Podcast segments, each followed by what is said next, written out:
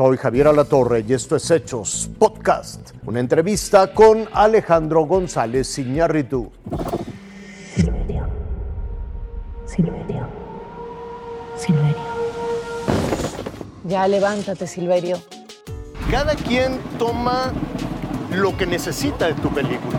Cada quien puede tomar la parte de comedia, cada quien puede tomar la parte eh, personal, íntima o dramática. Sí, yo, yo- yo siento que toda obra artística, una película, un libro, cualquier expresión, de alguna forma necesita lo que el lector o el espectador pone de sí mismo. Como la poesía. Como la poesía, o sea, de alguna forma eh, está el- tú te viertes ahí también.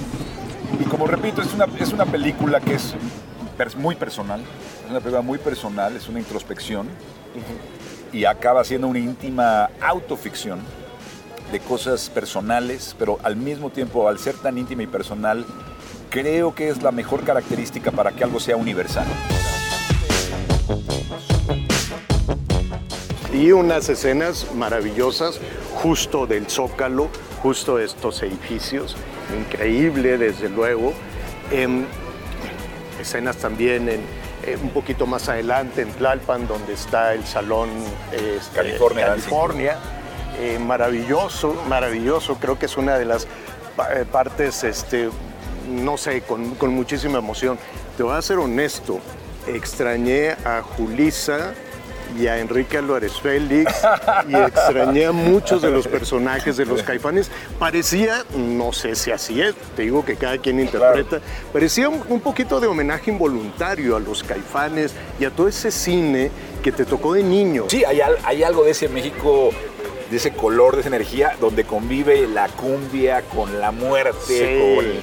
o sea, Sí, yo era, era inevitable. Yo, yo sé que, que- que cada, cada película es un tesoro, pero cada película también te puede remitir y por qué no algunas cosas. Y hay generaciones que ni siquiera saben de- de- del acontecimiento que fue los caifanes. Exacto, exactamente. Yo creo que esta película, si te das cuenta, sucede. No hay en la dirección de arte, por ejemplo, que Eugenio Caballero o Ana Terrazas, Darius Conji, decidimos el vestuario, los, los automóviles, la arquitectura es atemporal. O sea, yo quise hacer una especie de memoria donde podría suceder en los 60, que es donde yo nací, o ahorita. Y hay cosas de la imaginación que suceden en el futuro o que teme el personaje. O sea, entonces, es una especie de no homenaje a una, a una época y no es actual, sino es como una sensación que yo tengo de México que es Exacto. que han ido de cinco o seis décadas. Exacto. Yo te quiero preguntar algo. ¿Cómo le hiciste para grabar aquí? Yo hago un reportaje y me cae la policía. ¡Ay, rápido! Bueno, fue a través de la Comisión de Filmación de la Ciudad de México, a través también de Claudia Sheinbaum y la gente de Cultura, que durante meses, mu- muchos meses de anticipación, se pidieron los permisos, hubo mucho apoyo, filmamos a la primera hora de la mañana, nos, realmente nos apoyaron para tener un par de horas Claro. y tuvimos dos horas y media para filmar. Tuve una mañana impresionante de nubes muy dramáticas, entonces fue bendecido, o sea, literalmente la energía de este centro donde sucedió lo que sucedió, porque lo que me gusta es que esa escena está filmada en el centro neurológico acupuntural del encuentro más importante de la historia en América. Y haber filmado eso ahí y nos regaló el- los dioses del, Claro. del cinematográficos, nos dieron nubes. Entonces filmar eso fue muy emocionante.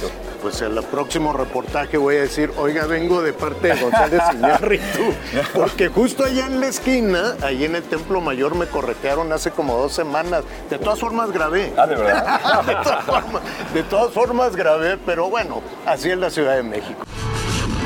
Pensamos que somos de varios lados, pero en realidad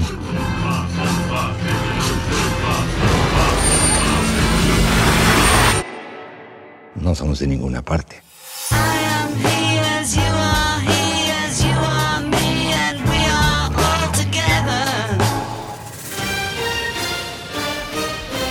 Hasta aquí la noticia, lo invitamos a seguir pendiente de los hechos.